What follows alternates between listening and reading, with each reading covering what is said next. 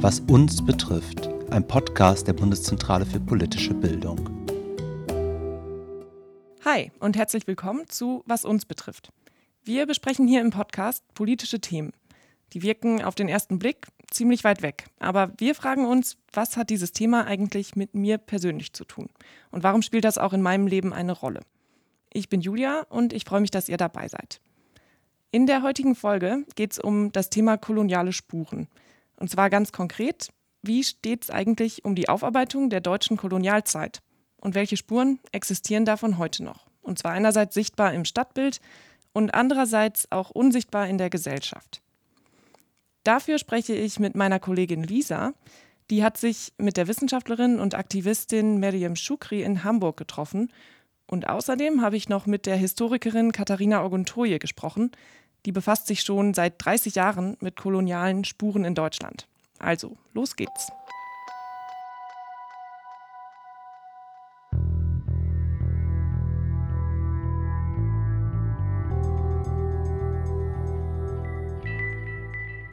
Ich weiß ja nicht, wie das bei euch war, aber bis ich 2011 Abi gemacht habe, war Kolonialismus eigentlich eher so eine Art Randthema in der Schule. Und wenn, dann ging es eher um die Briten oder die Spanier oder die Portugiesen. Aber Deutschland als Kolonialmacht, das war, soweit ich mich erinnere, eigentlich kaum Thema. Dabei war die Kolonialpolitik des Deutschen Reiches von 1884 bis zum Ersten Weltkrieg jetzt auch nicht weniger systematisch oder grausam. Flächenmäßig hatten die Deutschen 1914 sogar das drittgrößte Kolonialreich weltweit. Aber nicht nur das. Die Kolonialisten haben auch den ersten Völkermord des 20. Jahrhunderts begangen, nämlich an den Volksgruppen der Herero und Nama in Deutsch-Südwestafrika. Jetzt könnte man ja sagen, das ist schon über 100 Jahre her und auch weit weg. Warum sollen wir uns jetzt damit beschäftigen?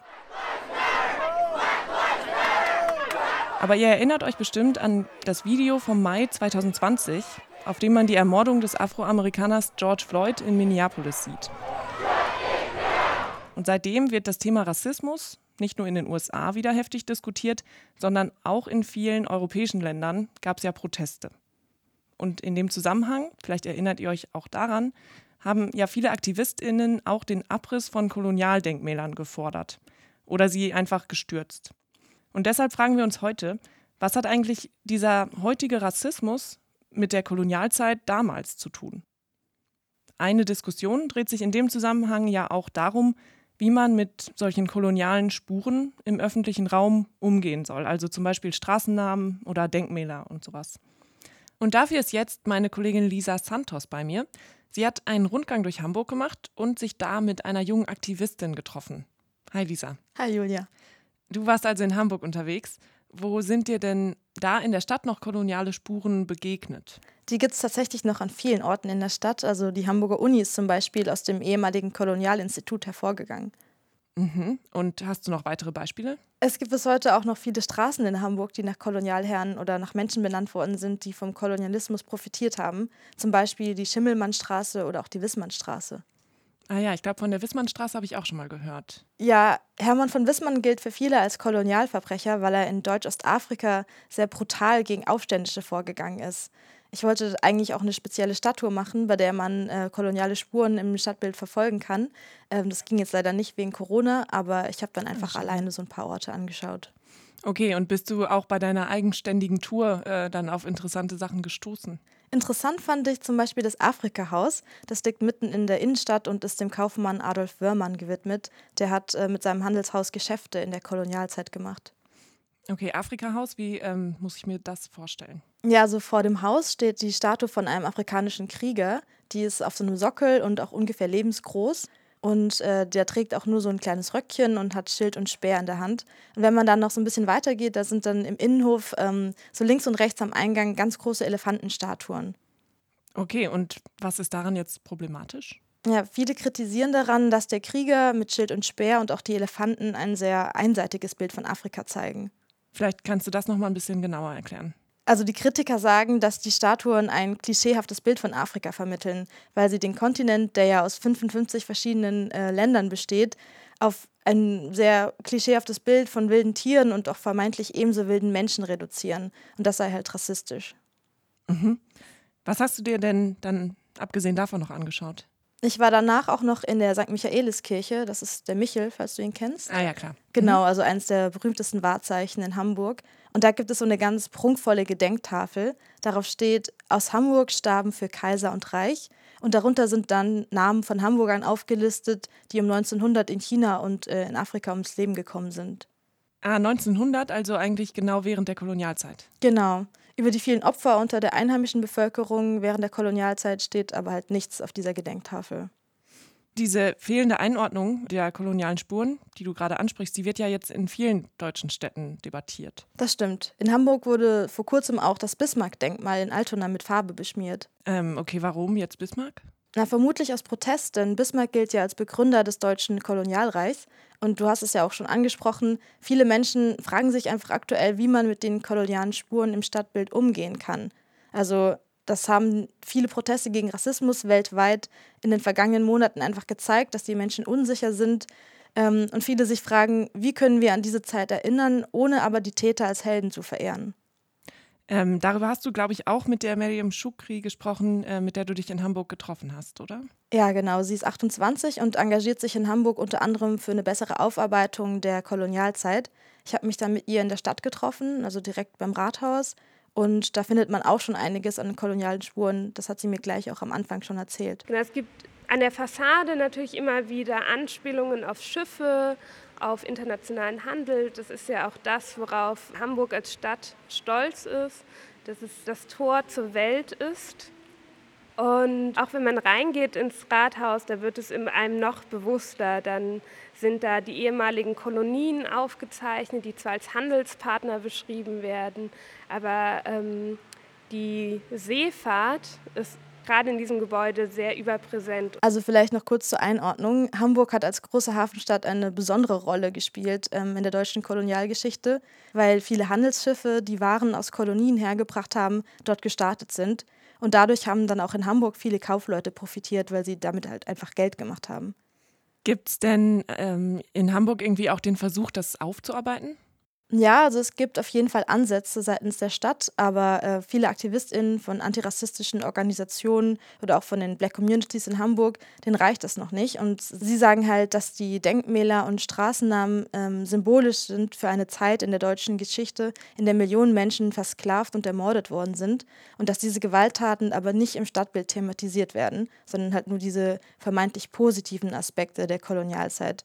Miriam hat das so zusammengefasst. Es ist ganz elementar, dass wir uns auch mit den Schreckensseiten der deutschen Geschichte oder der Hamburger Geschichte beschäftigen. Und wir können Hamburg nicht einfach nur als Stadt der Kaufmänner und des internationalen Handels sehen, weil dann ganz viele Gewalttaten, die von Hamburger Menschen, Kaufmännern vor allen Dingen, aber auch Soldaten, Generälen verübt wurden, unsichtbar gemacht werden. Und das hat natürlich auch einen Effekt auf die Menschen, die Rassismus erfahren und heutzutage in Hamburg leben. Miriam hat mir dann bei unserem Gespräch auch erzählt, dass sie nicht so gerne an Orten ist, die koloniale Geschichten widerspiegeln, also wie zum Beispiel am Rathaus, wo wir uns getroffen haben, weil sie sich dort nicht so wohl fühlt.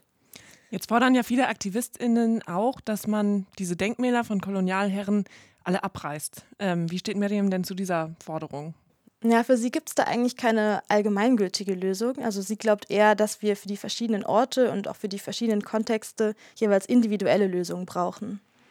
Also natürlich gibt es koloniale Straßenbilder in Hamburg, koloniale Straßennamen von Tätern, die im Kolonialismus aktiv waren und dass diese umbenannt werden, in einen neuen Kontext gesetzt werden. Das ist zum Beispiel ein Schritt dahin, sensibel mit der Kolonialgeschichte Hamburgs umzugehen.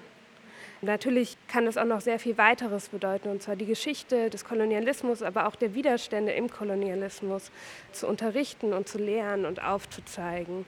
Und ich glaube, mit nur einem Ansatz kommen wir da gar nicht, also es reicht überhaupt nicht, sondern wir brauchen viele Ansätze und viele Ideen, um uns das bewusst zu machen, wie sehr unsere Gesellschaft auch heute noch immer noch vom Kolonialismus geprägt ist.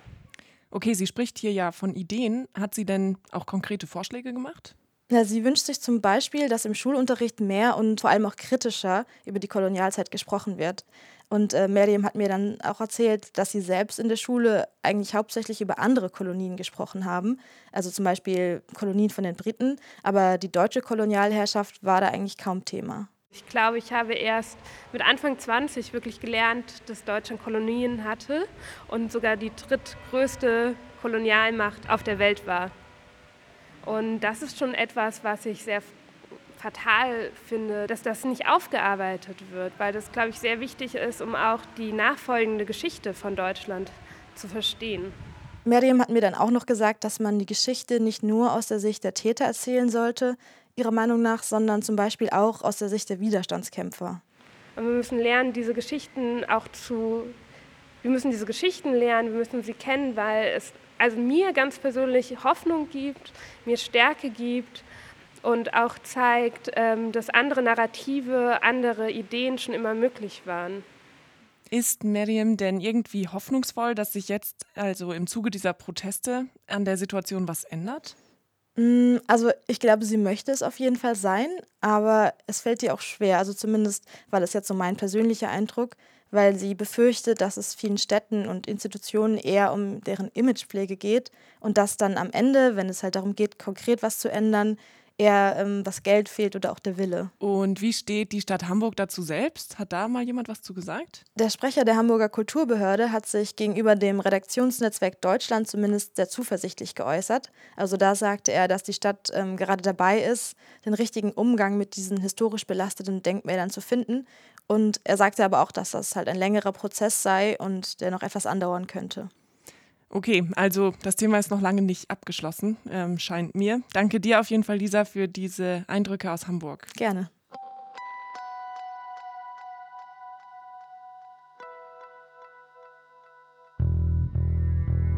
Puh, okay. Also jedenfalls in Hamburg scheinen ja, wenn man genau hinschaut, echt noch viele Orte mit der Kolonialzeit in Verbindung zu stehen. Ich finde das ehrlich gesagt schon überraschend, weil mir das bisher eigentlich kaum aufgefallen ist. Und auch die Straßennamen. Also wenn man zum Beispiel gar nicht weiß, wer Wissmann war, dann realisiere ich ja auch gar nicht, was daran problematisch sein könnte. Aber wir haben ja gehört, dass das für Miriam zum Beispiel nicht so unauffällig ist, sondern bestimmte Orte ihr auch ein schlechtes Gefühl geben. Übrigens, falls ihr Interesse habt, auch mal so einen postkolonialen Stadtrundgang mitzumachen, die gibt es in ganz vielen Städten in Deutschland, zum Beispiel in München oder in Berlin, aber auch in vielen kleineren Städten, vielleicht ja auch da, wo ihr wohnt. Dekolonialisierung. Eigentlich habe ich mal gedacht, dass damit gemeint ist, dass ehemalige Kolonien unabhängig werden. Und das ist ja im 20. Jahrhundert auch nach und nach passiert. Die deutschen Kolonien wurden nach dem Ersten Weltkrieg erstmal unter den Siegermächten aufgeteilt, aber in den nächsten Jahrzehnten gab es dann immer mehr Unabhängigkeitsbewegungen und in den 60ern sind besonders viele Länder in Afrika unabhängig geworden. Heute gibt es keine Kolonien mehr, aber Folgen hatte und hat die Kolonialzeit für die betroffenen Länder natürlich immer noch. Und, das haben wir ja gerade auch gehört, auch bei uns hat die Kolonialzeit ihre Spuren hinterlassen. Warum spielt sie dann trotzdem in unserem Geschichtsbewusstsein scheinbar so eine kleine Rolle? Darüber wollten wir mit jemandem sprechen, der sich genau mit diesen Fragen auskennt. Katharina Oguntoye ist Historikerin und beschäftigt sich schon seit 30 Jahren mit deutschem Kolonialismus und mit afrodeutschen Erfahrungen. Sie hat in den 1980ern das Buch Farbe bekennen, schwarze Frauen auf den Spuren ihrer Geschichte herausgegeben, zusammen mit Mai Ayim und Dagmar Schulz. Katharina hat als Aktivistin auch zum Beispiel die Initiative für schwarze Menschen in Deutschland, kurz ISD, mitbegründet. Als wir telefoniert haben, saß Katharina in ihrem Büro in Berlin-Kreuzberg. Und bevor wir uns das Interview jetzt anhören, ähm, noch kurz ein Hinweis. Wir haben unter anderem über die Mohrenstraße gesprochen. Das ist eine Straße in Berlin, über deren Umbenennung jetzt schon seit einiger Zeit gestritten wird. Und wenn wir in dem Interview M-Straße sagen, dann weil der Begriff für viele Betroffene als rassistisch gilt und Katharina sich deshalb entschieden hat, ihn nicht zu benutzen. Als erstes habe ich sie aber gefragt, was das Konzept Dekolonialisierung eigentlich für sie bedeutet. Für mich wäre äh, Dekolonialisierung äh, ein Bewusstmachungsprozess. Also eigentlich geht es um zwei Sachen. Einmal sozusagen, dass Sachverhalte und Fakten äh, in Bezug auf die Kolonialzeit erstmal erforscht und erlernt werden müssen. Also das heißt, es, es besteht ein Defizit im Wissen in der breiten Öffentlichkeit, aber auch in Fachkreisen eigentlich. Und in einem zweiten Schritt geht es dann in der Dekolonialisierung darum, sozusagen auch die Räume zu äh, entsprechend einem neuen Bewusstsein zu gestalten. Das heißt zum Beispiel Straßenumbenennungen oder dass man Gedenkstätten einrichtet, die es eigentlich für diesen ganzen Zusammenhang der Kolonialzeit und auch eben ja doch Kolonialverbrechen überhaupt nicht gibt. Du sagst schon, es gibt ähm, viele dieser Erinnerungsorte eigentlich noch gar nicht. Jetzt begleitest du diesen ganzen Prozess ja schon seit 30 Jahren ähm, mhm. mindestens. Ähm, hast du denn da Änderungen festgestellt? Ja, die Aufarbeitung äh, der Vergangenheit war lange Zeit eigentlich bei den, lag die bei den Grassroots, äh, außerparlamentarischen Organisationen und bei einzelnen Wissenschaftlern, die sich das Thema dann auf die Fahnen geschrieben haben. Aber im Mainstream kam das eigentlich überhaupt nicht vor. Jetzt in den letzten äh, paar Jahren ist es äh, zum Glück so weit gekommen, dass es tatsächlich doch ein Thema geworden ist für die Museen, für Journalisten, äh, ganz wichtig auch für die Politik natürlich. Und ähm, dass es auch schon Ansätze gibt, dass an den Hochschulen dazu gearbeitet wird. Es wäre natürlich ganz wichtig, dass jetzt diese ähm, diese Aufarbeitung, ähm, die neuen Erkenntnisse, dass die dann auch in die Curricula einfließen. Dass Wissen vermittelt wird, wie der, dieser Zusammenhang ist zwischen Rassismus und der Kolonialzeit. Jetzt könnte man ja sagen, dass ähm, Informationen heute besser als, ähm, als je zuvor verfügbar sind. Kannst du dir erklären, warum es trotzdem so eine ähm, ja, Amnesie gibt oder die fehlende Auseinandersetzung damit? Naja, auf jeden Fall ähm, hat es damit zu tun, dass es über viele Jahrzehnte äh, keinerlei äh, politischen Willen gab, das zu ändern. Also sozusagen, es gibt eine koloniale Linie. In den 60er Jahren, 1960er Jahren wurden viele afrikanische Länder in der Unabhängigkeit entlassen, aber äh, gleichzeitig wurden sie mit Verträgen an die westliche Welt gebunden. Und äh, da war sozusagen kein Wunsch, wirklich äh, zurückzuschauen und zu sagen, was ist eigentlich passiert in dieser Zeit, an der Deutschland Kolonien hatten und in der andere Länder Kolonien hatten. Und dadurch äh, entsteht natürlich dieses Riesenvakuum. Also ich fand das ganz extrem, dass ich äh, junge Leute, die in diesem Weltwärtsprogramm äh, in, in alle Länder der Welt geschickt werden, kurz nach dem Abitur mit 18, 19, und die nicht wissen, welche Kolonien Deutschland hatte weil das nur ganz marginal im Unterricht vielleicht ein, zwei Stunden abgehandelt wird. Ja, mhm. und wie kann man das dann wissen? Also im Grunde ist es jetzt nicht sozusagen das Verschulden des Einzelnen, sondern es ist ein, ein gesamtgesellschaftliches Problem. Dann schauen wir uns vielleicht mal zwei Debatten an, die jetzt auch im Moment in der Diskussion eine große Rolle spielen. Ähm, und zwar zum einen die Debatte, die du auch schon angesprochen hast, über Denkmäler und Straßennamen. Was sagst du denn zu dieser Debatte? Ja, also ich denke, das ist eine sehr wichtige Debatte. Das ähm, hört sich immer so kleinlich an, also warum jetzt einen Straßennamen ändern. Aber ich denke, das ist eben ein öffentlicher Raum und mit diesem öffentlichen Namen, also jetzt für zum Beispiel Straßen oder für, für Orte, wird schon etwas ausgedrückt, was die Gesellschaft sich vorstellt, also wie ihr Selbstverständnis ist. Und also aus persönlicher Anschauung kann ich das zu so sagen, bei der M-Straße, die in Berlin ja sehr hoch kocht, da ist es ja so, dass es einem jedes Mal wieder einen Stich gibt, wenn man da dran vorbeikommt oder das hört. Und für die, die nicht betroffen sind, also die Bürger, die äh, jetzt keine Schwarzen sind, die merken gar nicht, dass sie immer wieder diese alten rassistischen und kolonialen Bilder damit vermittelt bekommen. Ähm, das würde natürlich eher dafür sprechen, dass man die aus dem öffentlichen Raum entfernt.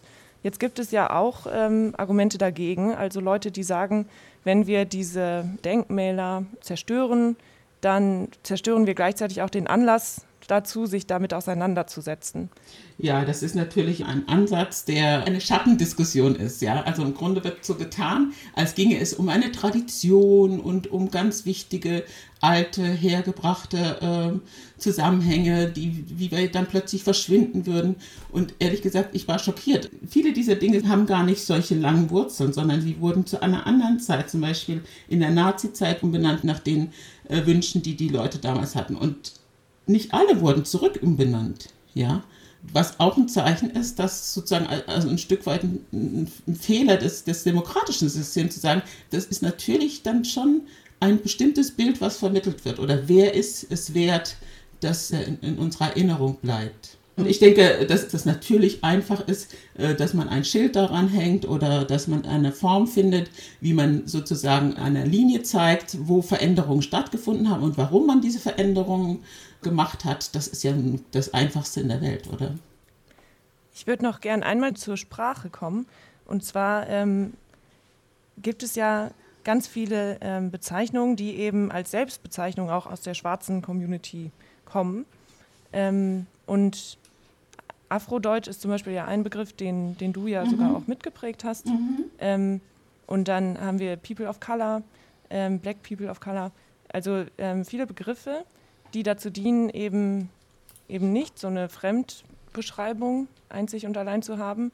Äh, auf der anderen Seite verunsichert das ja auch viele Leute, ja, damit dann vielleicht falsch umzugehen ähm, oder nicht den richtigen Begriff auszuwählen. Und ich frage mich, ob das diese Diskussion auch zum Stocken bringen kann, dass Menschen verunsichert sind. Was meinst du dazu?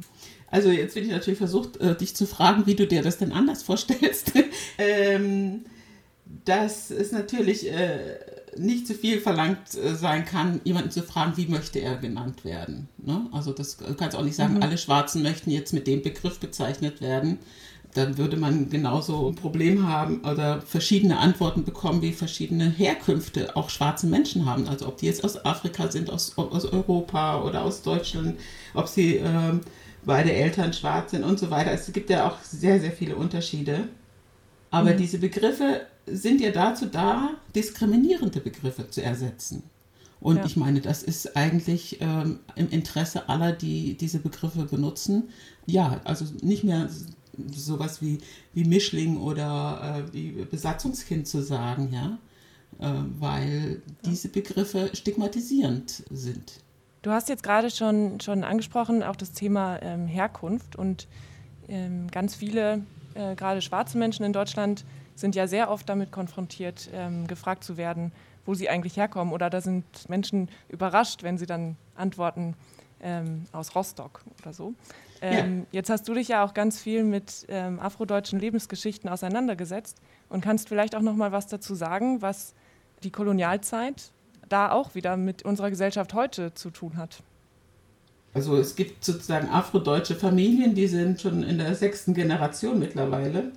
Es sind zwar jetzt nur eine Handvoll, aber trotzdem ist es so, dass die afrodeutsche Geschichte, also oder afrikanische Geschichte in Deutschland nicht erst äh, gestern angefangen hat, also nicht erst nach dem Zweiten Weltkrieg, sondern tatsächlich bis ins frühe Mittelalter zurückgeht und äh, in der Zeit, als Kolonien eingerichtet wurden, als die deutschen Kolonien eingerichtet wurden, ähm, um äh, 1900 herum, also 1884, 85 wurde ja dann offiziell Kolonien eingerichtet. Da kam eine größere Anzahl von Menschen aus Afrika nach Deutschland und sind dann auch hier geblieben.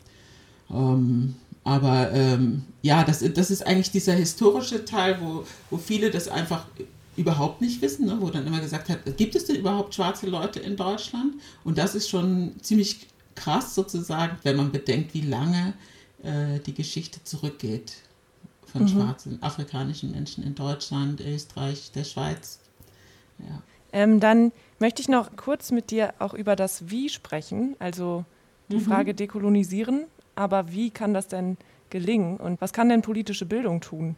Ja, ich denke, es, äh, was ganz toll ist, ist eigentlich, dass es jetzt einfach äh, wirklich ein größeres, breiteres Interesse in der Öffentlichkeit gibt. Und ich glaube auch, also, weil wir haben ja nichts von dem, was wirklich an schlimmsten Sachen äh, in der Kolonialzeit passiert ist, äh, erwähnt. Und, äh, aber das, das ist ganz wichtig, dass man das konfrontiert. Also es gab diese Ausstellung ähm, äh, zur zerstörten Vielfalt und Kolonialfragmente, also zwei Ausstellungen insgesamt äh, im Deutschen Historischen Museum. Und mhm.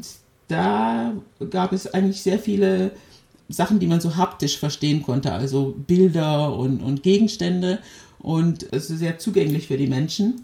Und ich habe dann gehört von der Führung, dass äh, viele Deutsche, äh, vor allem auch ältere Leute, die in der Ausstellung waren, also vollkommen erschüttert waren, weil sie gesagt haben, wie kann es sein, dass es so viele schlimme Sachen in diesen Kolonien passiert sind?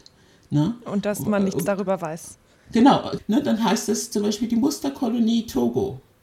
Und die Wahrheit ist, dass diese Musterkolonie Togo die äh, Standardstrafe 50 Peitschenhiebe hatte. Für die kleinste Kleinigkeit. Äh, das heißt, also mit, mit 50 Peitschenhieben ist man fast tot, ja. Ähm, wurden Menschen also massivst unterdrückt. Und äh, also ich, das ist ja jetzt nur ein Beispiel, aber gerade für die deutsche Kolonie Togo äh, fand ich diese, dieser Ausdruck einerseits Musterkolonie, was sozusagen vermittelt, ach, es war ja nicht so schlimm und wir haben doch was Gutes da gemacht. Und im Gegenteil sozusagen totale Entrechtung stattgefunden hat. Und das ist eben auch deutsche Geschichte. Und das ist, äh, es ist schwer zu ertragen, aber es ist, man muss da hingucken. Das ist ganz, ganz, ganz wichtig. Zu dem Stichwort mhm. Auseinandersetzung. Also wenn ich jetzt überlege, was ich selber ja tun kann, um mich da eben zu positionieren oder ähm, um mich ja mehr diesem Thema zu widmen, was würdest du vorschlagen? Wir haben schon auf jeden Fall gehört Informationen. Äh, ich denke, was ganz wichtig ist, diese Auseinandersetzung mit dem Thema Rassismus. Also da nicht, nicht einen blinden Fleck entwickeln. Also das heißt, einerseits sozusagen brauchen wir mehr Partizipation und Repräsentation von schwarzen Menschen in, in der deutschen Gesellschaft. Dafür müssen sie einerseits mehr in der Politik vertreten sein, aber auch ist es wichtig, dass sie in allen Berufen willkommen sind. Also es gibt, egal wo du hinguckst, also eigentlich fast überhaupt keine Räume, wo, wo schwarze Menschen wirklich ähm, äh, selbstverständlich sozusagen ähm, es ist, dass ich sage mal, äh, sie mit rein mit ins Boot hole. Und dafür braucht es einfach auch dieses neue Bewusstsein, nicht diskriminieren zu wollen. Und das andere ist sozusagen, dass es sozusagen eine Veränderung im Bewusstsein geben muss, also über, über die Gravität von, von Rassismus, was Rassismus wirklich mit Menschen macht und was er bewirkt. Das ist einfach äh, total unterschätzt. Ja, also ich kann ja auch nicht, also ich habe persönlich habe jetzt nicht das Bedürfnis herumzulaufen und die ganze Zeit zu sagen, wie schlimm es ist, weil ich glaube, dass sie das auch nicht, dass das Menschen auch nicht verstehen, wenn sie sich nicht damit auseinandergesetzt haben. Da kann ich sie zwar erstmal schocken vielleicht, aber das, äh, das kann, führt nicht zur Veränderung. Es führt nicht dazu, dass ich weiß, weil auch ein Teil äh, der Rassismusbewusstmachung ist sozusagen auch zu verstehen, wo ich als einzelner Mensch handlungsfähig bin, ja, und wo, äh, wo die Grenze ist und wo ich aber auch äh, sozusagen eine gesellschaftliche Wirkung erzeugen kann. Man ähm, tendiert ja vielleicht auch dazu, ähm, ja, Dinge als rassistisch oder auch andere Menschen als rassistisch zu bezeichnen. Aber irgendwie ist man selbst, also bin ich selbst ja auch in diesem System aufgewachsen und dann übernimmt man ja viel, was man jeden Tag so mit sich rumträgt, oder? Ja, also das ist leider eine Erkenntnis, die, die gehört dazu, dass wir alle, also ob jetzt schwarz oder weiß, in einem rassistischen System äh, aufgewachsen sind und diese Bilder gelernt haben. Und das ist aber wichtig zu wissen. Ansonsten bin ich dann überrascht von mir selber, ja. Also ich wollte dich noch fragen, was dich ähm, optimistisch stimmt. Ähm, du hast vorhin schon mal Jugendbewegung genannt. Mhm. Ähm, was glaubst du, also in welche Richtung könnte sich das entwickeln die nächsten Jahre? Ja, ich hoffe natürlich, dass diese ähm, starke Interesse an dem Thema und auch den kleinen Quantensprung, den wir hier gemacht haben jetzt in, in Deutschland, äh, dass es wirklich eine Konfrontation mit dem Thema gibt, dass das äh, auch weitergeführt wird und dass das jetzt nicht in einem Jahr versandet ist und ähm, wir gehen zum nächsten Thema über. Ich habe aber das Gefühl, dass es schon hoffentlich eine dauerhaftere Wirkung haben wird. Und ja, also ich denke, die deutsche Gesellschaft ist da noch, noch sehr unterwegs, aber ich hoffe, dass auf jeden Fall in der breiteren Gesellschaft ein Interesse da sein wird, um das zu verstehen und zu erlernen. Also ähm, ja, weniger disk diskriminierend sich zu verhalten.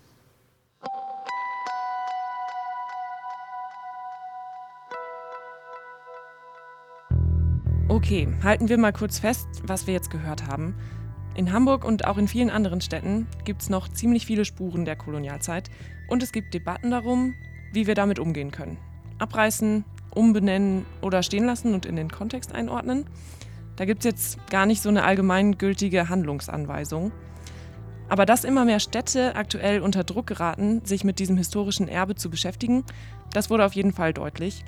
Und gerade da, wo rassistische Stereotype reproduziert werden, zum Beispiel bei diesem Afrika-Haus in Hamburg oder eben bei der Mohrenstraße in Berlin, da muss man sich auch klar machen, dass das für viele Menschen in Deutschland ziemlich verletzend ist. Aber vielleicht noch ein Hinweis dazu. Es gibt diese Debatten nicht nur über koloniale Spuren in der Stadt, sondern auch im Zusammenhang mit Antisemitismus, zum Beispiel im Blick auf beleidigende Darstellungen an Kirchen. Und dazu sagt der Kirchenhistoriker Thomas Kaufmann, wir müssen mit den Spannungen leben. Seiner Meinung nach zwingt nämlich gerade diese Provokation die Leute permanent zur Auseinandersetzung mit Antisemitismus oder in unserem Fall mit Kolonialismus. Das nochmal als eine andere Perspektive. Mir haben die Gespräche auf jeden Fall nochmal klar gemacht, wie sehr Rassismus und Kolonialismus auch zusammenhängen. Und ich glaube, darum ist es wichtig, sich zu informieren. Material gibt es ja schon relativ viel, also ob jetzt Bücher oder Dokus oder auch Podcasts. Ein paar Empfehlungen findet ihr auch auf unserer Website. Die findet ihr unter bpb.de slash was uns betrifft. Und auch wir wollen natürlich dazulernen. Wenn ihr Feedback oder Fragen zu dieser Folge habt, dann schreibt uns gerne per Mail an wasunsbetrifft.bpb.de. Wir freuen uns sehr auf eure Nachrichten. Noch ein kurzer Hinweis zu der Straße in Berlin. Der Bezirk Berlin-Mitte hat beschlossen, die Straße in Anton-Wilhelm-Amo-Straße umzubenennen. Da hatten wir diese Folge aber schon aufgezeichnet. Das war's für heute. Ich hoffe, ihr konntet etwas mitnehmen. Ich habe auf jeden Fall das Gefühl, jetzt ein bisschen klarer zu sehen als vorher. Danke dafür an Miriam Schukri und an Katharina Oguntoye. Und danke auch an Lisa Santos, die für uns in Hamburg war. An Karen Klafke und Mirjam Rathmann, die als Redaktionsteam diese Folge ermöglicht haben. Und natürlich danke an euch alle fürs Zuhören. Ich bin Julia Günther und sage Tschüss bis zum nächsten Mal.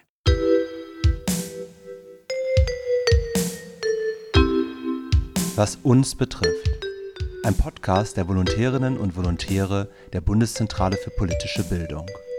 Schnitt und Mischung Klinkler am Hörbildbüro. Das Material steht unter der Creative Commons Lizenz und darf unbearbeitet und unter Nennung der Urheberin zu nicht kommerziellen Zwecken weiter verarbeitet werden.